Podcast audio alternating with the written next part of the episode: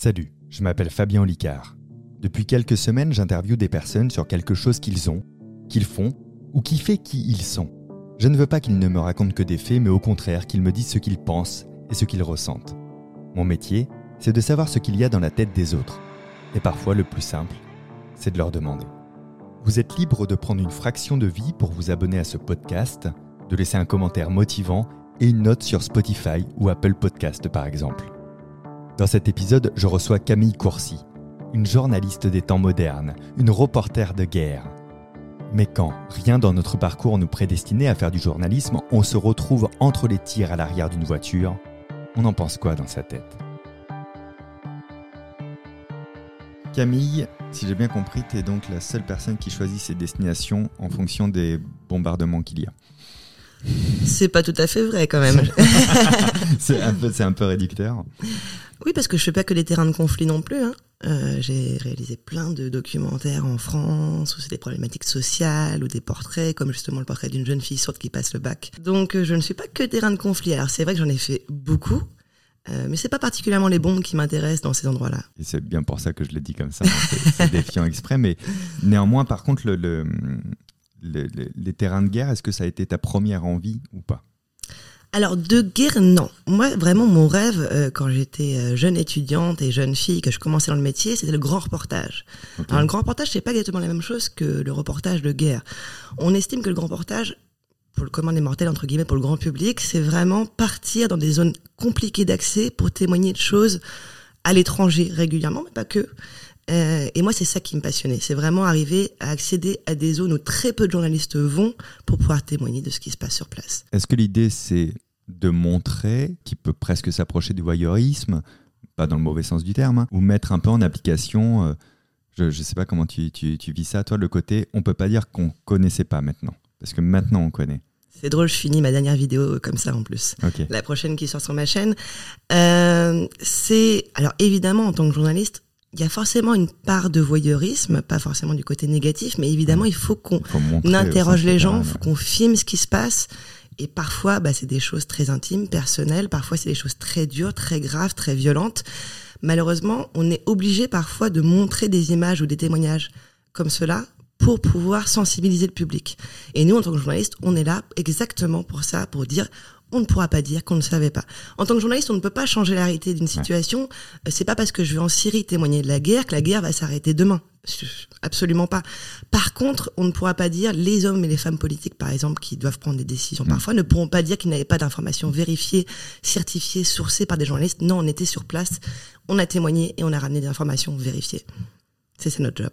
Moi, j'ai un peu l'impression que des fois, tu mets des, euh, des émotions sur des mots tu sais, les, mots, à force de les entendre, on les décharge un peu de leurs émotions. Le mot guerre, il est plus très impactant quand tu dis qu'il y a la guerre à tel endroit. Mhm. ce, mot, il est un peu déchargé de tout ce qu'il y a derrière.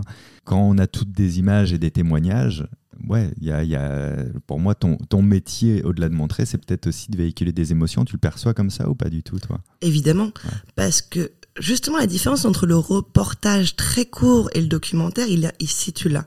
Dans un reportage très court, on va pas avoir le temps euh, de s'intéresser aux personnes, aux prénoms, aux gens qu'il y a derrière cette guerre. Donc on va parler de chiffres. Il y a une guerre en Syrie, ça fait 400 000 morts à cet endroit-là. Il y a telle force en présence. Nous, le documentaire, vraiment, s'éloigne de ça parce qu'on va rentrer dans la vie des gens. Et pour que les gens puissent s'identifier à ces personnes-là, parce qu'on reste tous des êtres humains sur cette terre, et mine de rien, on a quand même beaucoup de ressemblances. Et c'est justement de essayer de retrouver ces petites étincelles celles d'humanité qui vont faire que le public va dire ah mais ça pourrait être moi qui est là en fait. Ça pourrait être mes enfants qui sont sous la guerre, ça pourrait être mon fils qui partait euh, se battre contre Bachar el-Assad en Syrie par exemple. Donc c'est ça le rôle du documentariste, c'est vraiment de toucher dans l'intimité de la guerre pour pouvoir le retranscrire et, émouvoir les gens parce que sans émotion, il n'y a pas de transmission d'information. Alors du coup, si toi tu fabriques euh, un pont pour qu'on ait les émotions, ça veut dire que tu es sur le pont pendant que tu enregistres, pendant que tu tournes, pendant que comment tu fais pour absorber ça? Ah, c'est une grande question, une question que tous les gens qui, mais pas que pas que les journalistes, les humanitaires aussi, par exemple, ou les militaires en fait. Il y a trois professions en fait qui sont sur le sur le terrain, c'est les militaires, les humanitaires et les journalistes. Et euh, vraiment, c'est chacun à sa manière de faire pour pouvoir gérer les émotions autour de ça. Euh, sur le terrain, ça va parce qu'on a une mission, euh, on est là pour une bonne raison. Mmh. Euh, nous, on a choisi d'être là. C'est pas comme les populations locales qui subissent la guerre. Nous, on sait qu'on va rentrer chez nous après et que et que c'est pas notre famille qui est sur les bombardements. Donc ça va. Euh, sur le terrain en général, c'est pas le moment. Parce qu'il y a l'adrénaline, il y a tout ce truc où on a la mission, il faut vite rentrer, enfin, il faut vite rentrer les images. Ouais, c'est nage droit devant toi. C'est exactement ça. Vraiment, même quand on voit des choses horribles, si on est, mine de rien, je pense qu'en tant que caméraman, on est vraiment protégé par l'appareil. Moi, en tout cas, je le sens comme ça.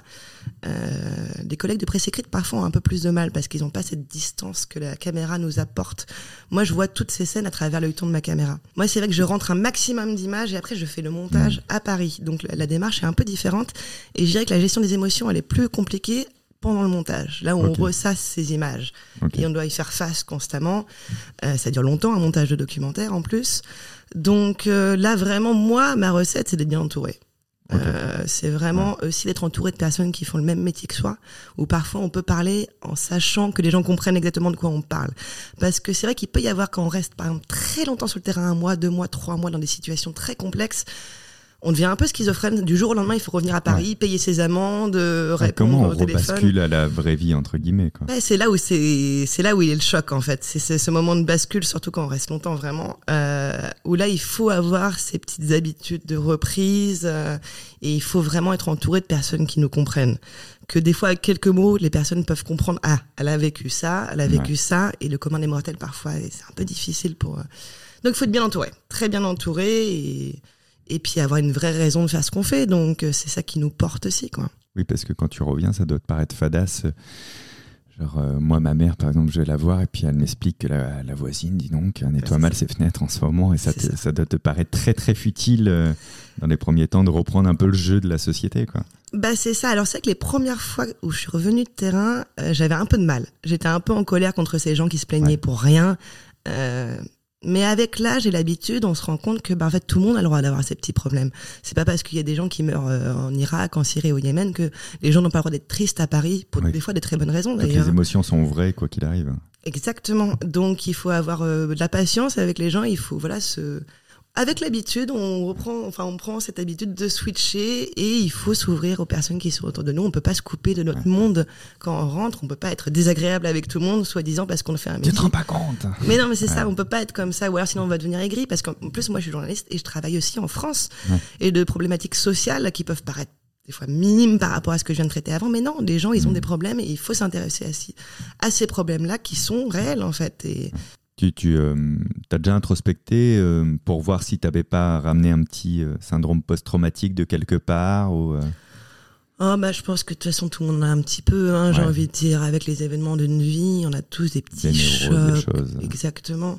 Moi c'est vrai que quand je reviens d'un terrain très très chaud, comme j'ai pu passer presque un an, mois par mois entre guillemets différé en Irak, c'est sûr que pendant un an on sursaute un peu dès qu'il y a un bruit sourd. C'est sûr, évidemment, forcément qu'on a des réactions naturelles. Mais comme elles partent euh, avec le temps et que bon, je, je fais pas de cauchemar, j'ai pas de problème. Elle l'air équilibrée. Ouais, voilà, donc je, je ressens pas le besoin, à vrai dire. C'est pas. Ça, a été quoi ta dernière mission? Euh, En terrain de conflit vraiment ou tu fais dernière ce que tu veux de, cette question Parce que bon, euh, en, dehors de la terrain métropole, c'était Mayotte. J'ai suivi l'opération Omboucho à Mayotte. sinon, récemment en France, j'ai traité des enfants à la rue. Euh, j'ai oublié aussi. Oui, j'ai travaillé aussi, par exemple, rien à voir, sur les transports d'animaux vivants en Espagne. Donc voilà, c'est pour donner un petit aperçu de, de, de ce que j'ai pu couvrir là euh, les deux, trois, deux, trois derniers mois. C'est fou, tu vois, parce que là, je trouve juste ce petit résumé de, de, de, la question un peu floue, ça permet de voir à quel point tu navigues sur plein de spectres différents, en fait, en réalité. Ben oui. le, le, le, premier voyage qui a réveillé une vocation chez toi, si je dis pas de bêtises, à 21 ans, c'est en Syrie. Tout à fait. Pourquoi la Syrie? Ben, on était en 2013. Je venais de terminer mes études. J'avais mon DUT et ma licence en poche et j'étais basée à Beyrouth, au Liban. Parce que je suis très très nulle en langue étrangère et je voulais continuer à apprendre l'anglais et l'arabe. Et bah clairement, euh, Beyrouth, c'est un peu le QG de tous les grands reporters euh, qui sont basés au Moyen-Orient. Donc je pensais travailler sur place, mais ça n'a pas du tout été possible parce que j'avais pas de carnet d'adresse et, et pas de contact. Et en fait, un pote à moi me file un contact à Alep, la deuxième ville du pays qui était vraiment ravagée par la guerre civile à l'époque. Il me dit quelqu'un peut t'héberger sur place. J'avais très peu d'argent, donc euh, quelqu'un qui peut m'héberger sans trop de frais parce que ça coûte très cher hein, en zone de conflit, l'hébergement, le traducteur, les voitures. Donc voilà, on m'avait donné un plan pour que je puisse y aller et bah j'ai décidé que, en fait, à l'époque, euh, vraiment, il y avait que des images faites au téléphone portable. En plus, avec des téléphones portables vraiment de très mauvaise qualité. On voyait des bombardements au loin, des scènes un peu chaotiques de loin, mais il n'y avait pas de reporter vidéo. Il y avait de la presse écrite et de la photo, mais il n'y avait pas de reporter vidéo à l'époque sur place. Et je me suis dit, il faut vraiment que j'y aille. Il faut que je comprenne ce qui se passe sur place. Il faut que j'aille documenter ce qui se passe sur place. Absolument. Je sais pas, ça me, ça me transcendait quand vraiment ça te prend au trip et tu sais, c'est ça qu'il faut que tu fasses absolument. Et donc, euh, vraiment, j'avais 400 balles en poche, euh, parce que je venais des cours de français à, à Beyrouth. J'avais une petite caméra, euh, vraiment sans micro-canon, avec une batterie, une carte mémoire, pas de trépied, enfin vraiment le minimum vital avec un ordinateur portable pour monter sur Windows Movie Maker, tu vois vraiment. On pouvait pas être en dessous. non, c'était pas possible, vraiment. Et j'ai décidé, bah voilà, de, de, partir au sud de la Turquie, de traverser la frontière et de partir à Alep, où je suis restée deux mois. Et en fait, à la fin de ce séjour, j'ai pu euh, vendre un reportage de 52 minutes à France 5, qui a été mon premier documentaire euh, pour la télé. C'est incroyable. T'es, es revenu différente, toi, de ces deux mois? Forcément. Dans ton état d'esprit professionnel, dans ton perso, euh, tu t'es dit, OK, c'est ce genre de choses, je suis faite pour ça, pour, pour aller documenter en terrain de guerre ou pas, mais... Bah complètement, parce que c'est vrai qu'avant de se retrouver dans un terrain de conflit, on se pose toujours la question, comment je vais réagir? Alors on peut se faire des projections comme on veut dans sa tête en s'imaginant une héroïne ou alors quelqu'un qui a peur de tout. Peu importe, de toute manière, la réalité, elle va arriver au moment où ça va se passer. Euh, et j'ai découvert que j'avais pas mal de sang-froid. Alors, je vais pas dire que j'ai pas peur. Hein. Tout le monde a peur, à part les gens qui sont complètement stupides. La peur, c'est très bien, c'est l'adrénaline, ça te permet de réagir rapidement à une situation. Mais j'avais du sang-froid, je paniquais pas. Je me sentais utile. Euh, j'avais réussi à accéder à beaucoup de choses, à documenter énormément de choses et, j'aimais bien en fait. J'adorais faire ça.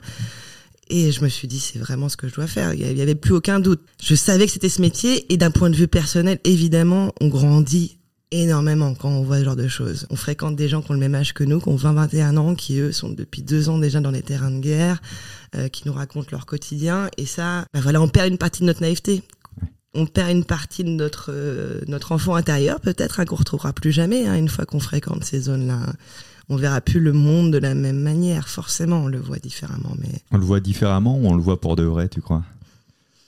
Toutes les visions sont réalistes. C'est qu'une façon de voir le monde, en fait. Forcément, la personne qui, qui, qui ne bouge pas de son, son, quartier ou de, ou de sa ville, il voit la réalité. C'est le monde qui existe autour de lui mais disons que euh, on a une vision multidimensionnelle, peut-être un peu plus du monde, euh, ce qui des fois rend un peu schizophrène aussi. C'est toujours ce côté un peu, on a l'impression, on a envie d'être partout en même temps. C'est très très très très, dur à gérer. Quand, comment ils réagissent tes, tes, amis ou ta famille quand à 21 ans tu dis ben voilà, je vais partir là-bas.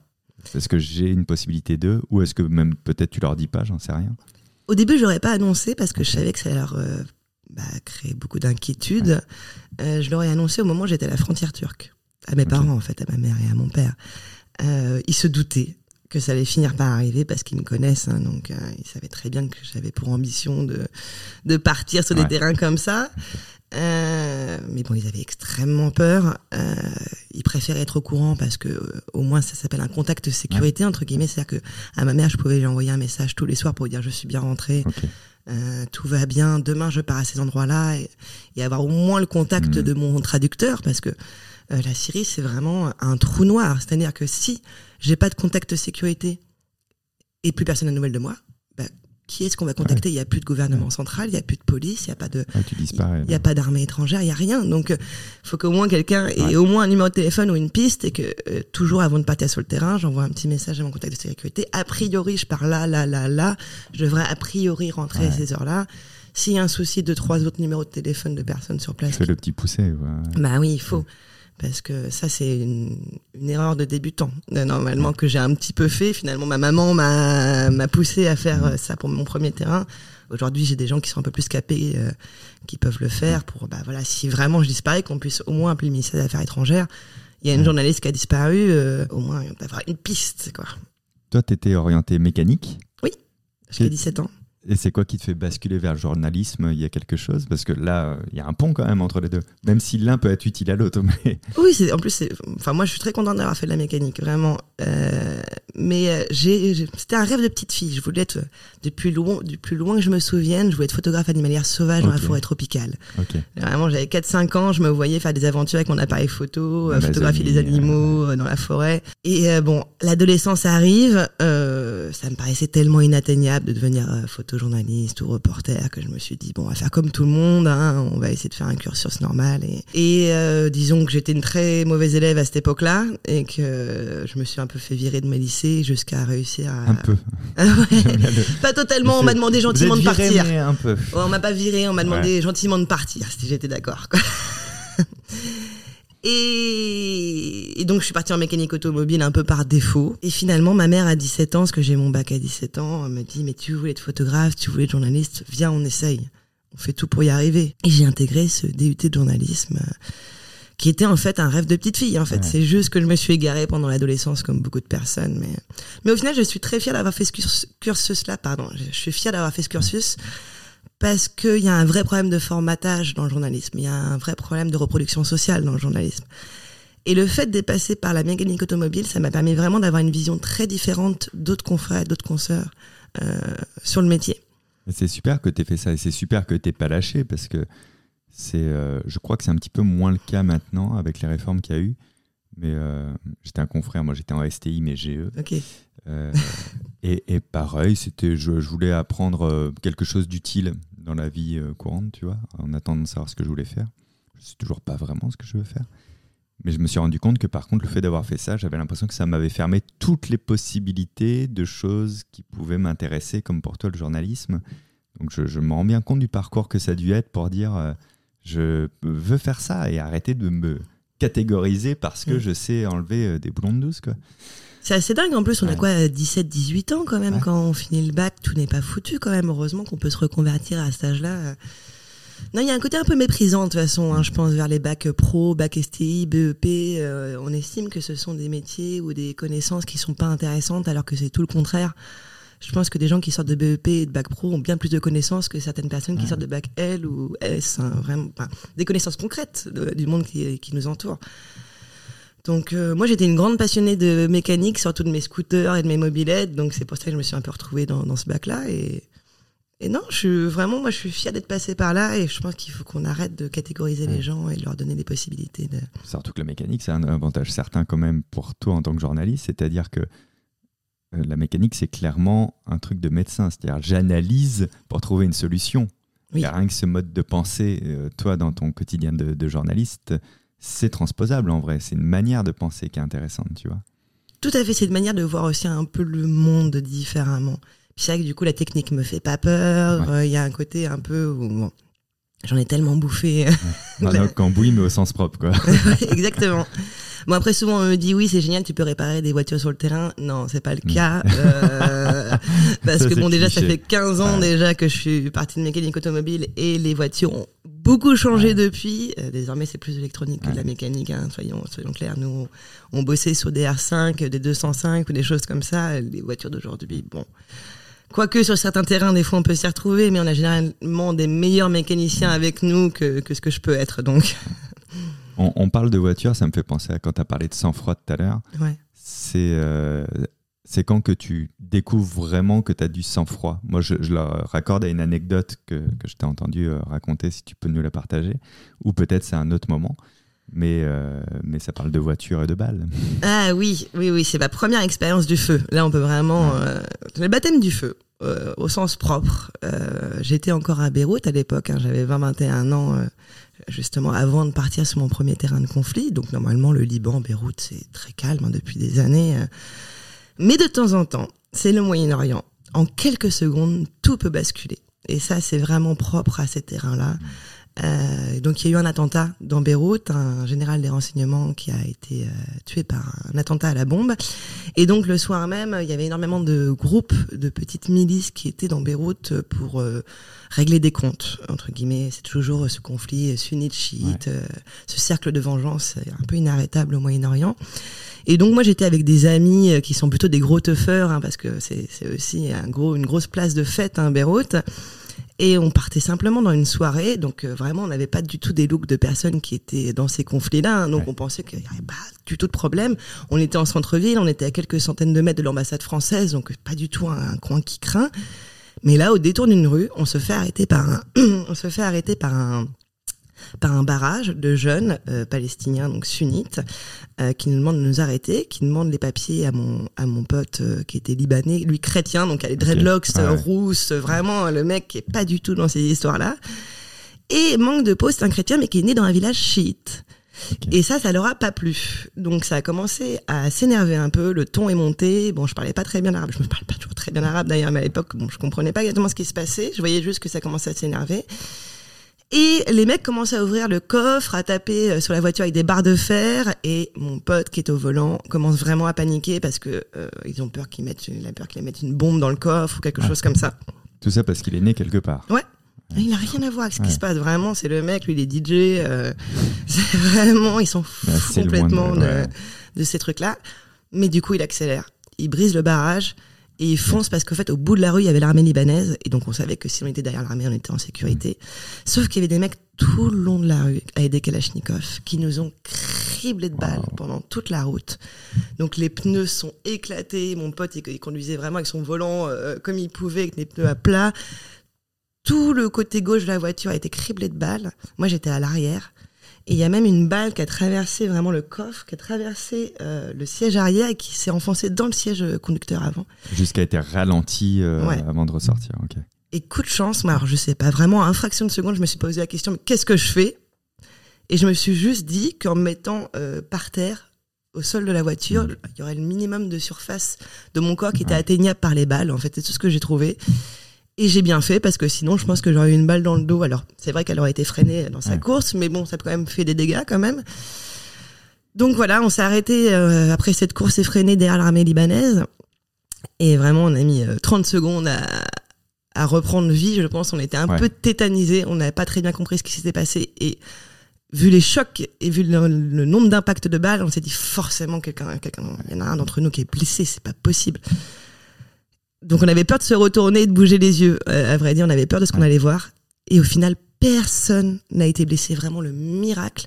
Au total, on a compté 17 balles de Kalachnikov qui avaient traversé la voiture de part et d'autre. C'est incroyable en vrai. C'est même mon pote, il y avait vraiment une, balle qui a ricoché sur la fenêtre conducteur. Ok. Vraiment, et c'était mais vraiment un miracle. Vraiment, on avait un ange gardien, j'y crois pas aux anges gardiens. T'avais quel âge? 20 ans? Ouais, 20 ans, ouais. Oh donc euh, c'était une première expérience et je me suis dit mince, j'ai bien réagi quand même.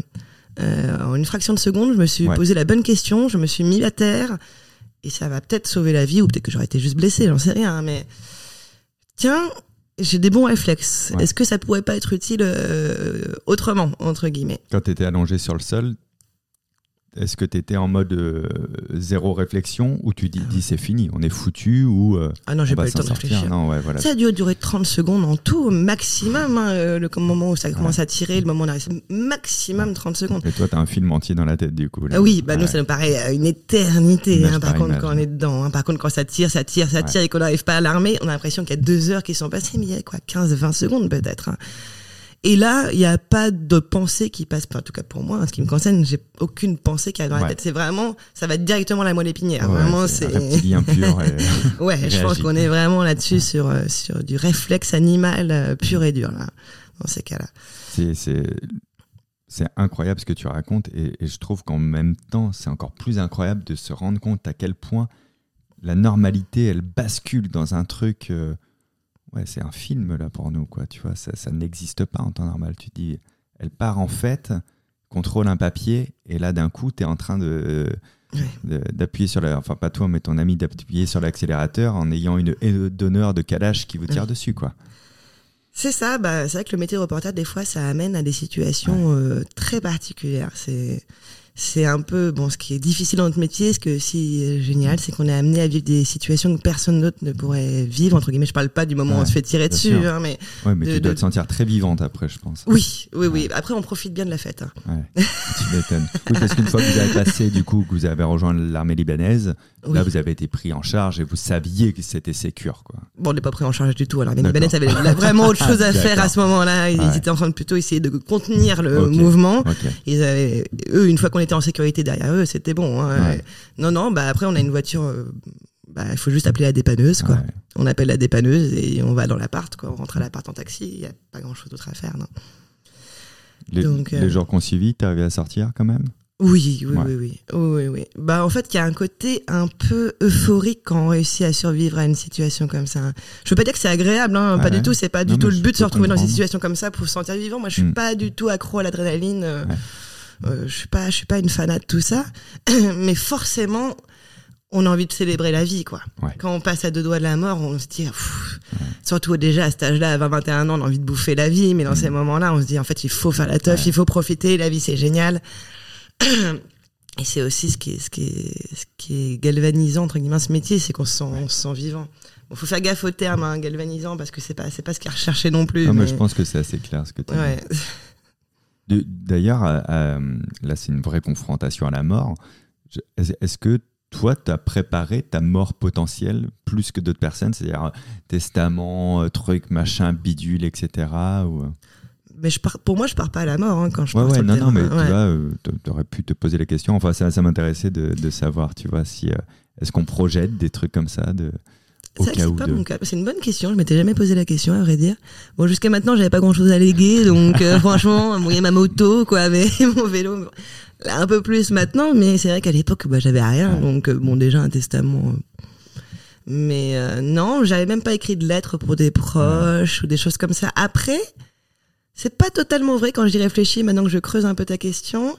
C'est vrai que, euh, surtout à cette époque-là, j'avais tendance à vraiment euh, tenir un carnet de bord témoigner, assez précis. Et ça pouvait m'arriver avant une journée très très difficile de mettre un petit mot pour mes proches au cas où. Ça pouvait m'arriver d'avoir deux, trois lignes. C'est vrai, en y repensant, dans ces carnets-là, peut-être. Mais pas, pas, euh, pas vraiment en amont des testaments et tout ça. Est-ce que ça t'est arrivé de, de prendre un risque que tu considères inconsidéré pour le coup, juste pour prendre des images, pour capter quelque chose? Ou, tu arrives à raisonner à chaque fois? Alors tout dépend de quelle période de ma vie tu parles, parce que quand on est jeune journaliste, bah, on a beaucoup plus de mal à, à peser dans la balance. En fait, euh, il y a un grand truc dans le journalisme, surtout ce type de journalisme, c'est qu'il faut toujours trouver une balance entre l'intérêt de l'information et le danger. Si c'est extrêmement dangereux et que l'information a aucun intérêt, on n'y va pas. Hmm. Si l'information a un gros intérêt, petit danger, on fonce. Et des fois, on est un peu au juste milieu. Il y a pas mal de dangers, l'info est quand même super intéressante. Et là, c'est à nous de juger est-ce qu'on y va, on n'y va pas. Et quand on est jeune journaliste, on la connaît pas bien cette balance. On a du mal à estimer les risques, on a du mal à prévoir ce qui va se passer. Et on a du mal à juger si une information est vraiment hmm. pertinente ou intéressante. Donc des fois, on peut être amené à prendre des risques inconsidérés par un manque d'expérience pas inconsidéré, mais à prendre des risques beaucoup trop poussés pour des infos qui vont pas servir à grand chose en réalité. Mais on s'en est pas rendu compte. Avec l'âge, avec l'expérience, on a beaucoup plus de recul. On sait très bien que les informations les plus pertinentes, elles sont pas en première ligne. Pas du tout. Hmm. Parce qu'au bout d'un moment, au bout de 10 ans, bah, on sait que la première ligne, bah, c'est d'être des mecs avec des calages qui vont se tirer dessus. Et en fait, on n'apprend pas grand chose. Parce qu'il n'y a pas de crime de guerre à témoigner. C'est des soldats contre des soldats, par exemple. Donc là, on est dans les règles de la guerre euh, pure et dure. En fait, les vrais témoignages intéressants pour les journalistes, c'est souvent en arrière. C'est qu'est-ce qui se passe avec les populations civiles. Euh, c'est surtout là où ça, où il y a des bombardements à certains endroits très isolés, ou des massacres dans des villages, ou des choses comme ça. Et ça, c'est très loin de la ligne de front. C'est pas forcément les zones les plus dangereuses qui peuvent être difficiles d'accès mais pas dangereuses et c'est là où on chope les bonnes infos. Mais en tant que jeune reporter, on ne comprend pas ça. On pense que plus c'est risqué, plus c'est intéressant et c'est très peu souvent le cas. C'est quoi tu donnerais aujourd'hui comme conseil à la Camille d'avant, du début? Oh, je lui donnerais pas de conseils. Hein. Je, suis, contente d'être là où je suis aujourd'hui. Euh, moi, j'ai pas trop de regrets. Franchement, s'il y avait un seul conseil que j'aurais à me donner, c'est peut-être euh, dès le début de me lancer sur YouTube. Ah oui. Parce que franchement, je pense que j'aurais commencé en 2013, à l'époque où je faisais ça. En plus de travailler pour la télé, témoigner ah dans des coulisses, ça, je pense que ça m'aurait beaucoup servi. Ça m'aurait évité de devoir traiter avec des boîtes plus ou moins consciencieuses avec l'information. Euh, moi, la plus grosse difficulté que j'ai eue dans mon boulot, c'est plutôt avec les diffuseurs, avec les boîtes de prod. Comment tenir son angle, comment respecter les gens qu'on a filmés mm. sans qu'il y ait des gens à Paris qui massacrent son travail. En tant que jeune journaliste, c'est très difficile de se défendre face à des télés parisiennes mm. qui sont des gens avec beaucoup d'expérience, beaucoup de sérieux, qui savent. Et nous, on est obligé de se battre pour que notre sujet il soit comme on veut qu'il soit, et en tout cas pour que l'information soit, les gens soient respectés mm. surtout dans, dans leurs témoignages. Et moi, j'ai plus une mal avec ça qu'avec le terrain en soi. Et je me dis que si je m'étais lancé beaucoup plus jeune sur YouTube, euh, j'aurais pu m'émanciper de tout ça beaucoup plus tôt. Et c'est mon seul regret, je pense que j'aurais, parce que c'est l'émancipation en fait euh, euh, face aux diffuseurs. Et c'est vrai que j'en avais pas conscience. Mais c'est vrai que c'était pas du tout développé à l'époque 2013. Il y avait du divertissement, mais l'info, c'était pas. 2013 déjà, YouTube c'était considéré à j'ai une vidéo à partager, ça passe pas par mail, je la mets sur YouTube et j'envoie un, lien. C'était un peu ça. Ben moi, j'avais voulu faire une chaîne à l'époque où je, où je, mettais juste mes reportages que je faisais en tant qu'étudiante, par exemple. Mais à, l'époque, ça se faisait pas du tout d'incarner quand on était journaliste. Ça se faisait mm. pas du tout d'être face à la caméra. C'était quelque chose de très anglo-saxon, de parler à la première personne.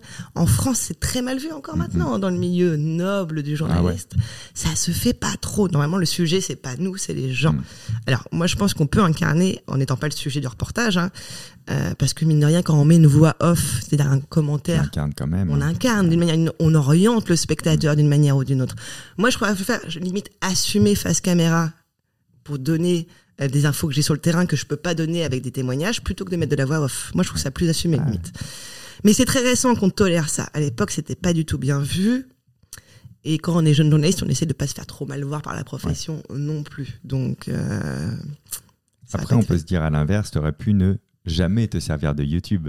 Oui. Donc tu vois, c'est arrivé au moment où ça devait arriver quand même. Exactement. C'est vrai. Quand, quand, on est face à des combats, euh, où je pense à la traversée que tu as faite avec 260 euh, migrants, c'est ça? Je sais, Ça fait 10 ans, je sais plus combien on était. Oui, 200, 300. 200, 300, je sais plus exactement. Tu les avais accompagnés pour euh, traverser la Méditerranée et donc rejoindre la France.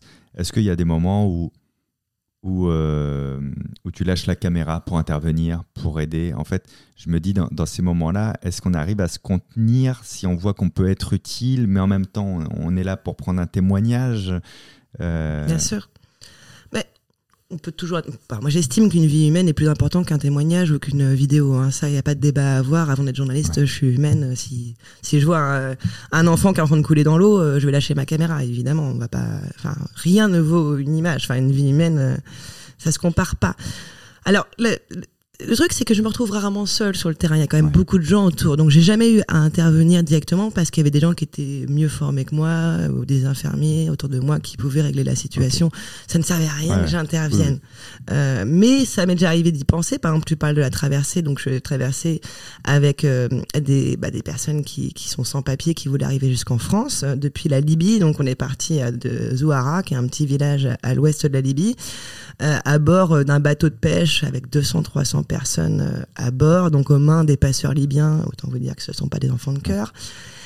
Et euh, évidemment, je me suis posé la question une fois que j'allais être à bord de ce bateau, euh, si il y avait un naufrage, par exemple, qu'est-ce que je ferais? Et là, moi, j'étais avec un collègue. Hein, j'étais pas toute seule à ce moment-là. On était deux en mission.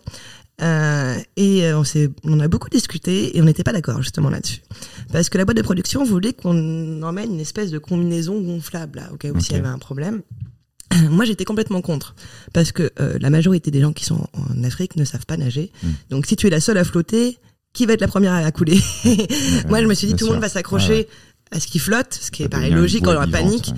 Et en fait, ça, je vais couler. Donc moi, je sais à peu près bien nager. Je me suis dit, il faut mieux, euh, au pire s'il y a un naufrage, euh, prendre un ou deux enfants sous le bras et essayer de m'éloigner de la foule qui va être en panique euh, et essayer de sauver au moins un, bébé parce que je peux pas prendre un adulte, j'ai pas la force physique, mais je me dis si c'est un tout petit enfant, je pourrais au moins en prendre un avec moi et pas couler.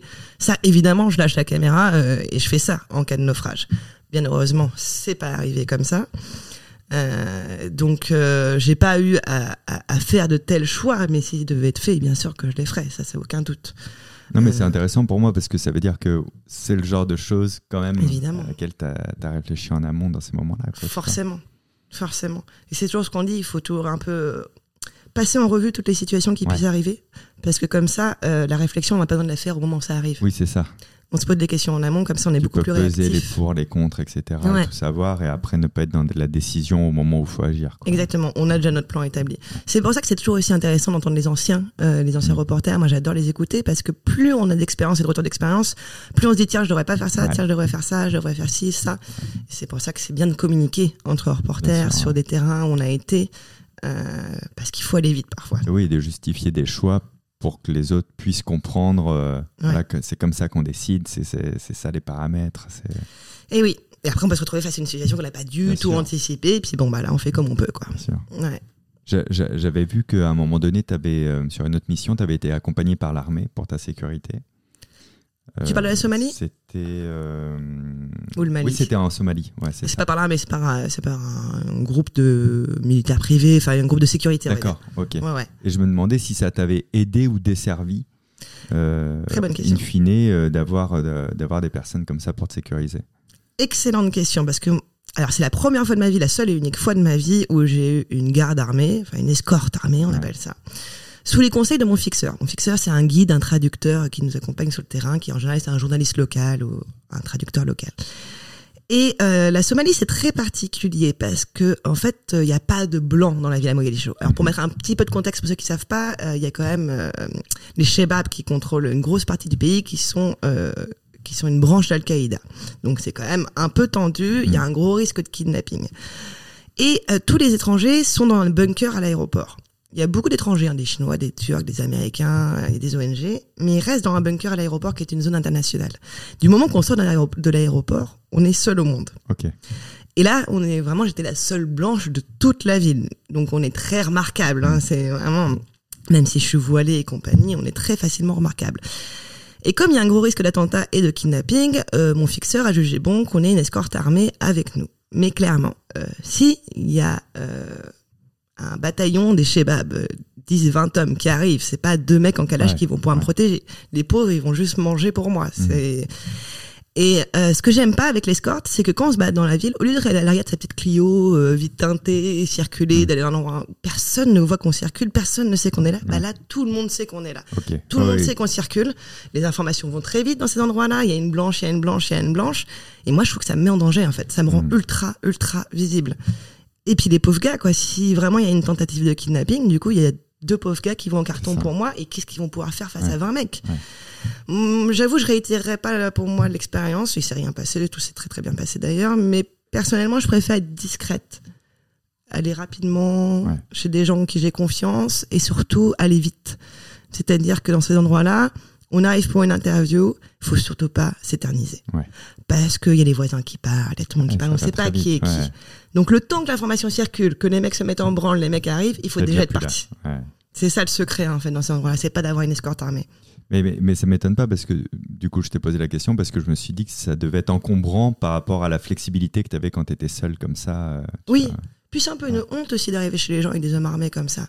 Les pauvres civils, déjà, ils, ils, sont en guerre civile depuis je sais pas combien de temps. Euh, ils te payent le café, ils ont pas envie d'avoir deux mecs avec des calages dans leur euh, dans leur cours, tu vois. Moi, je me sentais super mal à l'aise avec ça. Donc euh, bon. Après, on suit les conseils de notre fixeur. C'est lui qui connaît le pays, c'est lui qui est né sur place, c'est lui qui connaît tout le monde. Donc c'est vrai que moi, je, bah, j'écoute les gens qui savent normalement. Enfin, et je pense que il avait de bonnes raisons mais on n'a pas tous les mêmes stratégies. Quoi. D'ailleurs, tu as dit euh, on était repérable parce que voilà, la seule blanche, etc. Tu jamais dit la seule femme. Et, je crois qu'il y a beaucoup plus de femmes que ce qu'on pense aussi sur le terrain. C'est vrai ou pas? Ah bah oui. Euh, il y a encore 20-30 euh, ans, c'était vraiment une profession très masculine, mmh. journaliste, reporter. Ça a complètement changé. maintenant, que vous avez d'autres accès, vous peut-être? Bah oui, c'est souvent ce qu'on dit parce que euh, mine de rien, dans les pays musulmans, souvent, bah, nos confrères hommes, ils n'ont pas accès aux côtés des femmes. Nous, en tant que femmes, on a accès aux hommes et aux femmes. Et il y a un côté où on se méfie beaucoup moins des femmes. Mm. Euh, dès qu'on est avec des soldats, il y a d'autres confrères hommes, journalistes, ça peut être des fois un peu la bataille de coq, de testostérone. ça peut être un peu chiant parfois parce que voilà, c'est des mecs entre 20 et 30 ans euh, qui aiment bien se la mesurer de temps en temps. Donc ça peut ralentir, alors que quand on est une nana, bah, personne se méfie de nous, on n'est jamais accusé d'espionnage, on est...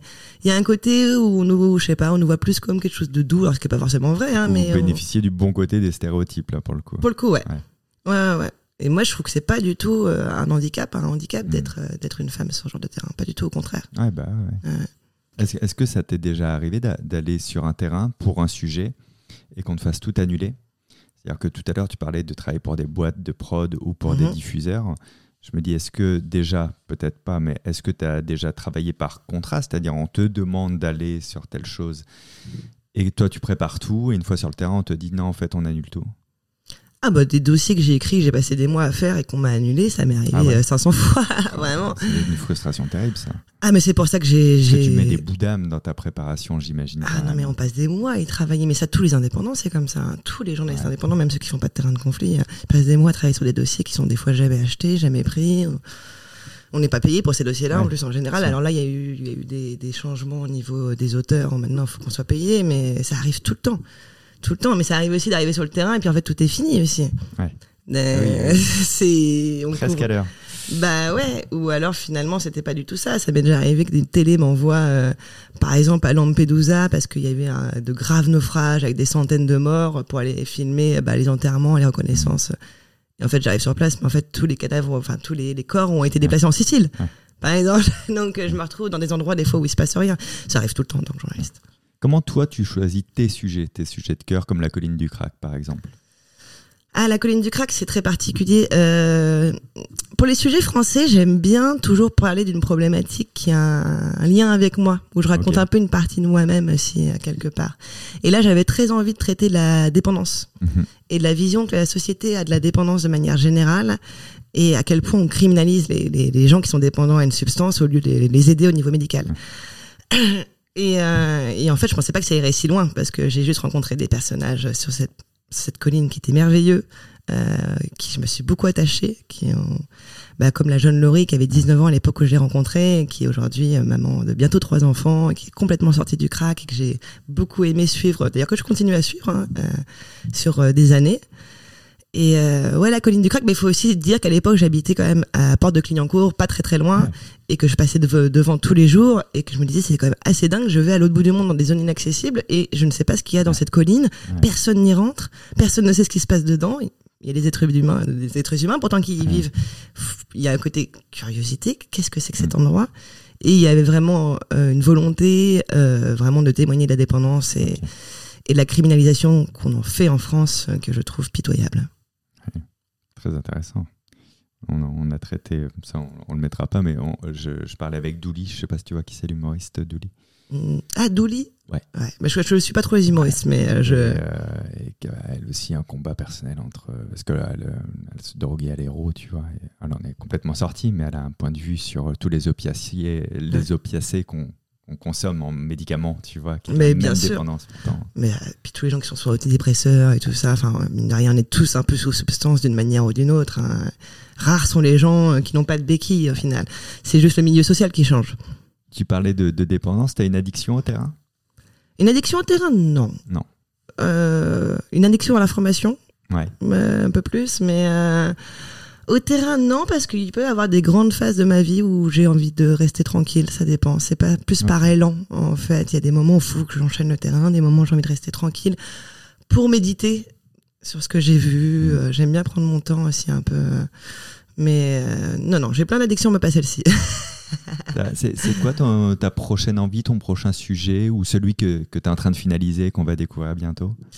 Alors là, euh, je, je retravaille un peu mes 10 ans d'archives à la télé parce que j'ai quand même beaucoup d'archives de terrains de conflit qui sont incroyables. Et à la télé, on ne traite pas du tout les sujets de la même manière. Et moi, j'ai plein de coulisses assez hallucinantes euh, que j'ai envie de ressortir. Donc ça va être un peu des formats archives dont je vais parler, notamment le mes débuts en Syrie dont on a parlé là il y a peu de temps, où en fait tous mes collègues se sont kidnappés, sauf moi, et je me retrouve à Alep, la seule journaliste. Euh, donc ça, je voulais raconter cette anecdote entre guillemets euh, qui avait un peu chamboulé mon tout début de carrière. Au bout de quatre jours, je suis arrivée en Syrie où je me suis retrouvée dans le jus euh, tout de suite. Après, d'autres sujets, je te dis surtout la souffrance animale ou là les luttes écolo à la rentrée, il va y avoir beaucoup de dates, notamment la 69 et tout ça. Et moi, j'adore couvrir genre d'endroit parce que je trouve ça bah justement, on en parlait de hiérarchie de l'information, de hiérarchie des problématiques et des problèmes sociaux. Euh, pour moi, c'est ultra important euh, de parler des problèmes euh, climatiques et, et, de tous ces grands projets qui pour moi sont dévastateurs pour l'écologie. Je trouve ça ultra important d'en parler.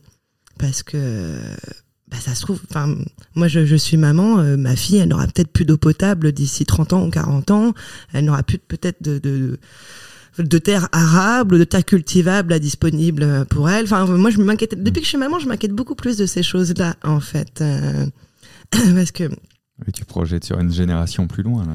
Bah oui. Et, et mine de rien, c'est, je pense qu'on va se retrouver face à un mur très, dans très peu de temps. Et c'est avec l'âge, en ce moment, je m'intéresse beaucoup à ces questions-là. Je pense qu'à la rentrée, je vais être beaucoup là-dessus. Ok. Et tout en t'autorisant, j'imagine, des sorties.